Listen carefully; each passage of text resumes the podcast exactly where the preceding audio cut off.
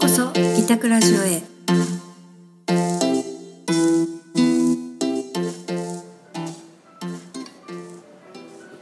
こんにちは。ギタクラジオの時間です。えー、私ギタクラジオのナビゲーターをさせていただきますパラドックスの布施と申します。私鎌倉湘南を中心に家作りをしていますギタクの代表白鳥ゆり子でございます白鳥より子でござい ます、えー聞いたようなフレーズでございますがあのギタクラジオっていうのが始まりまして、はいえー毎回始まりねました はい、テーマを決めて、まあ、たまにゲストの方なんかもねあのお招きしながら、えーこの番組を進めさせていただきますので、えーお聞きになっている皆さんどうぞよろしくお願いしますよろしくお願いいたしますはいそして今回は白鳥さん記念すべき第1回ということですはいテーマね何にしようかって考えたんですけれどもまずはこれですねそもそもなんで家づくりの会社がポッドキャストを始めるのこれがテーマになりますはいえーっとですね実は、えー2022年の2月24日にギタクの本が初めて出版されましたお自宅の本えー主婦の友社さんから、えー、と発売しまして、えー時を経て趣のある家自宅で住み継ぐ四季を味わう暮らしという本が出たんですけれどもはいこちらをきっかけに家づくりってどういうことなのか知ってもらいたくって、うんえーまあ、気軽におしゃべりができたらいいなと思って始めることにしましたなるほどつまりはあれですね本を買ってねっていうことですかねもちろん買ってねっていうことも含めて含めて含めてうちの会社が48年やってきた、おーえー変わらずにやってきたことが、いようやくこの時代に認められてきたなというのが、えーありましてそちらを本読んでいただけるとすごくよくわかるんですけれども、うんうんそんなことを、えー本の話を交えながら、はいえーゲストの方を交えながら話していけたらいいなと思ってなるほどはい。わかりましたありがとうございます、はいまあもともとねあのー議宅の考え方みたいなのをあのーいろんな人になんか伝えられれば共感してもらえればなとかって言ってましたもんねそうですね寺田さんはいうん、じゃあせっかくまあそそれがこの本を出た機会で、えー機会にポッドキャストもやっていくということで、えー始めたのがこちらの「議宅ラジオ」ということでそういうことですまずあのそうは言っても、まあ、これ聞かれてる方はもうすでにご存知な方っていうのが今ほとんどかなとは思いますが自宅の家ってどんな家っていうとこからちょっと始めてみましょうか、はいあのーまあ、知らない人もいますしねあの詳しくは分からないっていう人もいますしねなのであの自宅の家分かりやすいところで言うと外観ですかねあのーそうですね木のね木の板っていうんですかバッと張られてるはい家中木で囲まれてログハウスとはまたちょっと違うんですけど、そうですね、うんそれが一番特徴じゃないかなと思っているんですけど、はいは湘南のことをご存知の方だと、まあ、見たことがあるんじゃないかなとも思いますけれども特にあの鎌倉ですとか、えー鵠沼まあ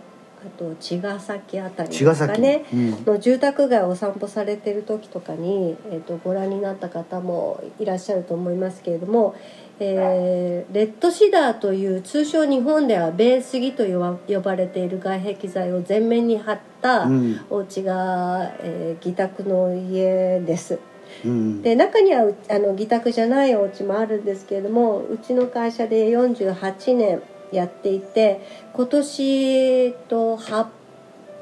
ん700と700と700おとおなりますーあそれ初めてあれ800とかおお100との違い100と の違いになるので、えっと、かなりの、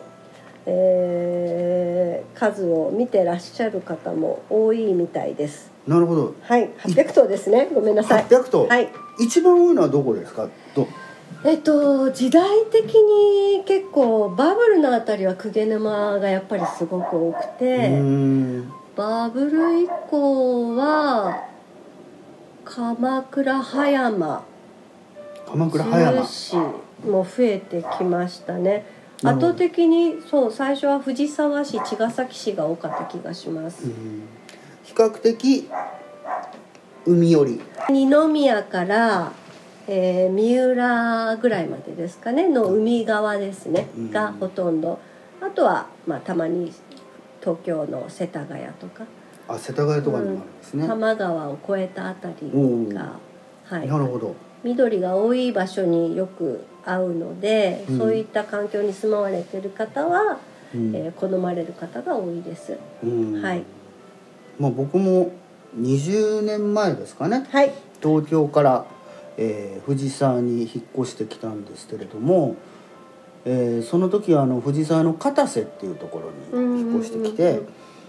あのーまあ、家の周りを散歩するとその木で囲まれた覆われたっていうんですかね、あのー家が中には鱗の鱗みたいな木の家とかねありますそういうのあがりまなんかやたらめったら目につくなっていうふうに思ってたらこれがギタックさんの家だったっていう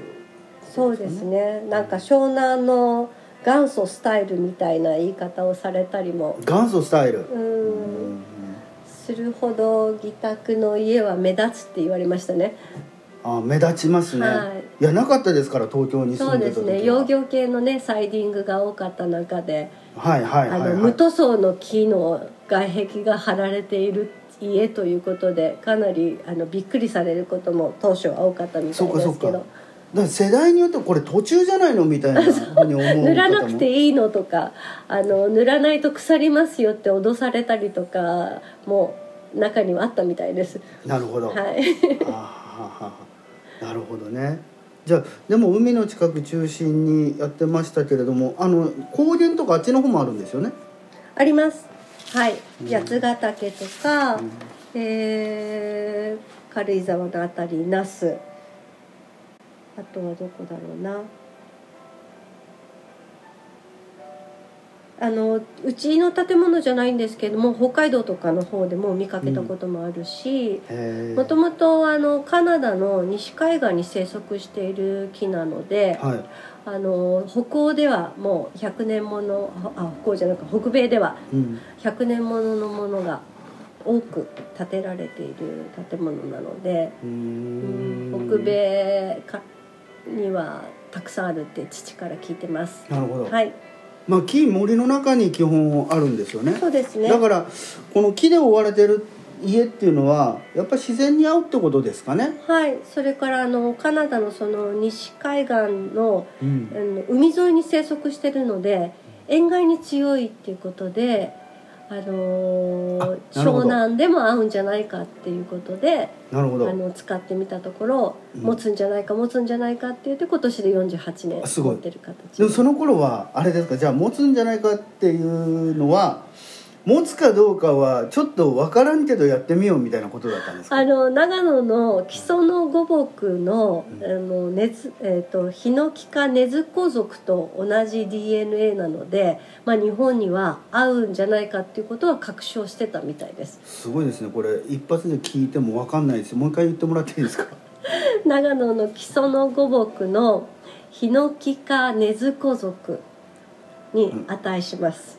なんとか族って人じゃなくて、えっ と、木なんですね木の話あです、ね、ヒノキの一種ですあねヒノキの一種なんですねはいはいあの土に含まれる、うんあのタンニンとかの色でちょっと赤みをレッドシダーの方が帯びてるんですけれどうーんも DNA は一緒なので、うん日本の日本でもねよくヒノキを使われたりとか、はいはいしますけれども、まあ、そういうのであの特に海岸沿いでもあの実際100年経っているお家が北米ではたくさんあるので、無塗装であなるほのどこれを湘南に持ってきても多分や大丈夫じゃないかっていうことでへえなんか木の神様みたいな方が材木屋さんでいらっしゃってその人との出会いであの土があのじゃあ日本でもやってみようってことで。木の神様っていうのはカナダのえっと、日本のあ日本材の木の木神屋さん材木屋さん、はい、はい、なるほどお方です、はいでもあれですよねこの出会いがあって48年前にそれを、あのーやってみようって思われたその時代っていうのは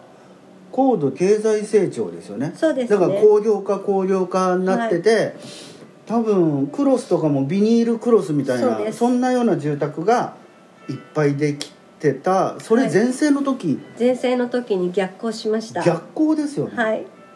あていうのがなんかあのその時に別の会社で、えー今の現会長の父があはいあの建築に携わっていて、はいえーいろんな建て売りをい見ていく中で、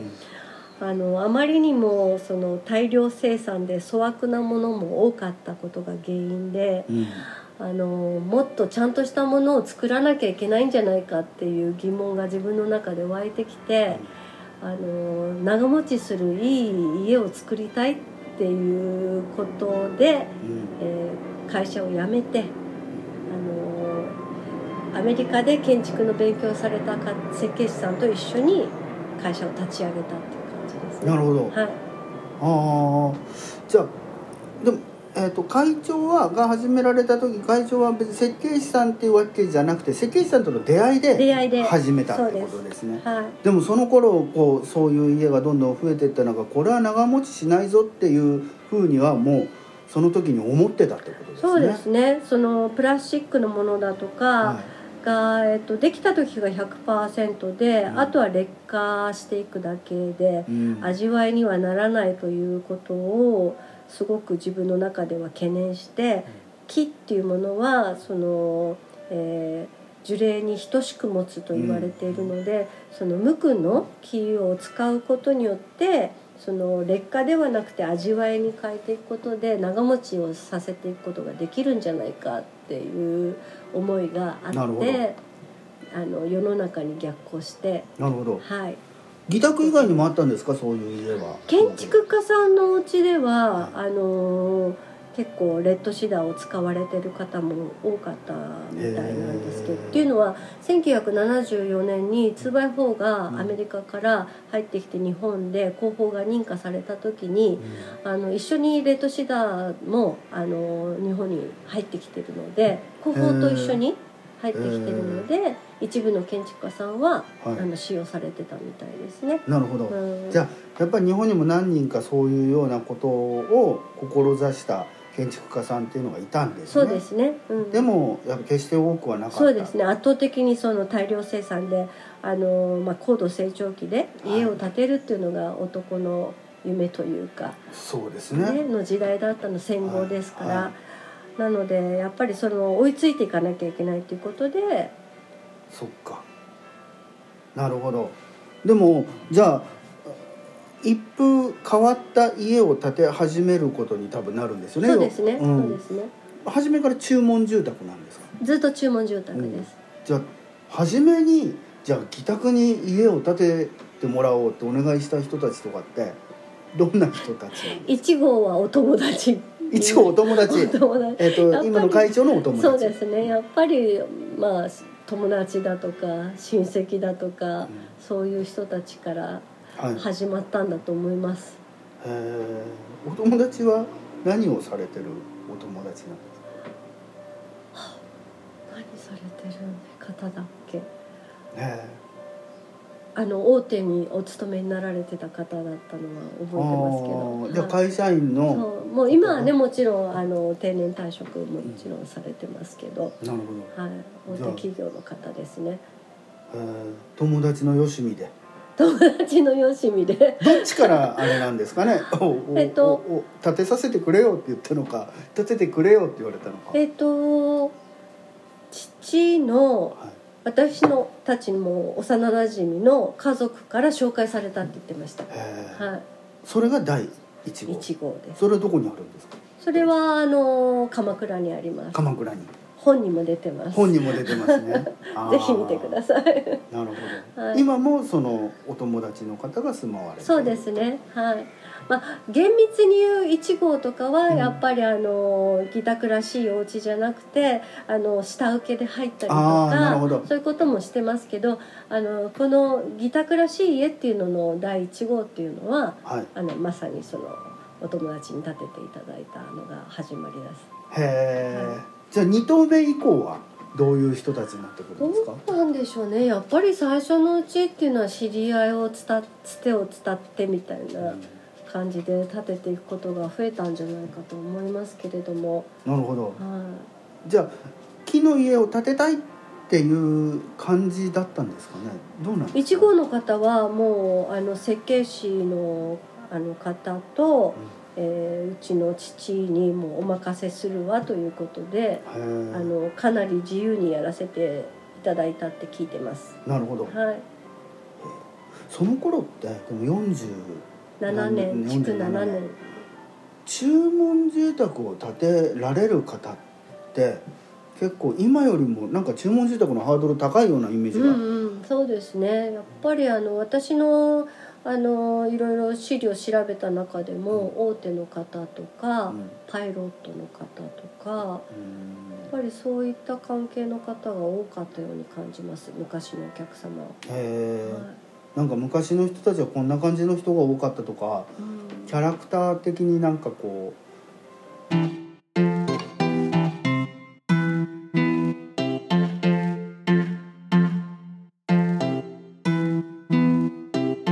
う木の家を選ぶって一個また一個しなんて言うんでしょうあの感性の話になってきそうですねますよね。そうですね昔からうちのお客様で多いの意外とクリエイター関係の方とかは多い気がしていますうーんクリなんかじゃあこういうふうにしたいとかこんなふうな暮らしであるべきだとかなんか自分なりに何か美学みたいなの持ってる人なんですかね。ものづくりが好きだとかものづ自くりが好き然が好きだとか、うん、あとはえっ、と最近すごく顕著に感じるのが、えー海外の生活経験者が7割ぐらいはいらっしゃるんじゃないかなと思っていて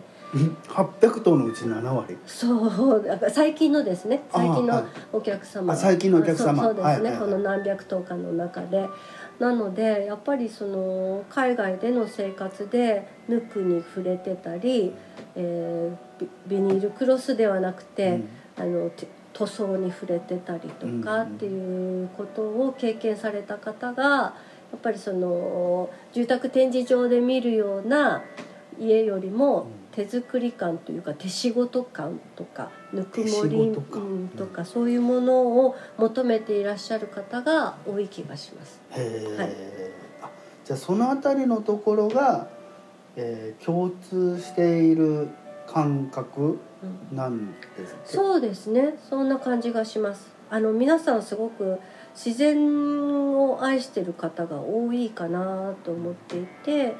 あのもちろんあの普通の分譲地の方もいっぱいいらっしゃいますけどちょっとあのこうあの景色が見晴らしがいいところとか、あのこう斜面に立っているお家だとかっていうのはうん議宅があのそういうところを推奨したわけじゃないんですけども選ばれた方が多いことで結果斜面が得意な会社なんて昔言われちゃったことも斜面が得意な会社へ言われちゃったこともあったっていうことはあの聞いたことがあります。ええ崖の一部みたいなそういうこ とですあのなんていうのかなやっぱり木々に囲まれた中の環境に溶け込んでる家みたいな発想ですね。まあ木ですねもねそうですねだからあのあの昔私が取った問い合わせで面白かったのが「あの分譲住宅地内では自宅の家って建てちゃいけないんですか?」っていう質問があってあなるほどそうそれほどやっぱりそういうイメージがちょっとすごく強くついてたのかなっていう気はしてます。木の小屋みたいなイメージなんですかどうなんでしょうねでも我々はそのえー木こりというか木の小屋みたいなのはあまりこあうそうか想そう像かしてなくて。あそこもまた違うんですね、はい、違うんですね。なるほどなだからだからログハウスみたいなこととはまた違うっていうそうですね。いうただカナダの設計事務所とタイアップして、い昔何件かあのバブルの頃はログハウスの監修をしたりとか、なるほどそういうのはやって保養所を作ったりとかする時代はあったんですけれども、それはまああくまでもカナダの設計事務所とのタイアップだったんで、うん指導側に回っただけなんですがでもなんか話聞いてると目に浮かぶのがあれですね「アルプスの少女ハイジ」の恩師の家みたいなあれは全然あれは全然違いますかねすいませんあれは勝手に自分がイメージしただけかなまあちょっとあのログハウスっぽいようなイメージだったけど違うかあいそやうですね間ぐらいなんであすかそうねそうですね、うんそうですねだからかんカナダで監修したのはああいう家なんですかね聞いてる人全然わかんないですよねこれ YouTube とかだとこう画面に出 画面出てますけどでもで調べもてみてくだラジさいオは音痴のああくあくまで耳だけでやっていくっていう、はい皆さん想像してもらえればと思いますが、あの第1回目ちょっとですねこれがキリがいいのかどうかわかんないんですけれども、 えっとこれを予行練習ということで、はいちょっとお話をさせていただきましたがどうでしたこの第1回のあの話してみて。話をするのが苦手なのでうん、い今声が上ずりましたけどいやでも楽しかったですあ楽しかったはい、あの楽しいですねそのうち慣れてきて慣れてくるんはでいすね。、もっとあの緩い話だともっと はい楽しくできるんじゃないあかあとだから、はい、たまに思はってたまにはめちゃめちゃ緩い話をもっと緩くね、はい、しながらやったりはい大真面目なあの街並みづくりの話とか街並み作りとか、はそうい、いう真面目な話もしながらそうですね未本当来にに、ね次世代の子供たちに残していけるようなうん、家とは街とは何かみたいなことまでちゃんと話せたらいいなとは思ってます。そうですね、はいい、きなりそこを喋っちゃうとなんか硬くなって分かんなくなりそうですからねはい、うあん、の徐々に徐々にやっていきましょうゆるいところからバラエティにとバラエティに飛んで、はいそうですねゲストの方が来たらまた喋りやそうすくなでったすりしますねね,、はいそんなこんなで第1回目、えー皆さんお聞きいただきましてありがとうございあまりすがとうございましたはいまたじゃあ第2回目、えー配信、えー速やかにしてみようと思いますので頑張りますはい、が頑張りましょう 頑張りますはいよろしくお願いしますお楽しみにはいお楽しみに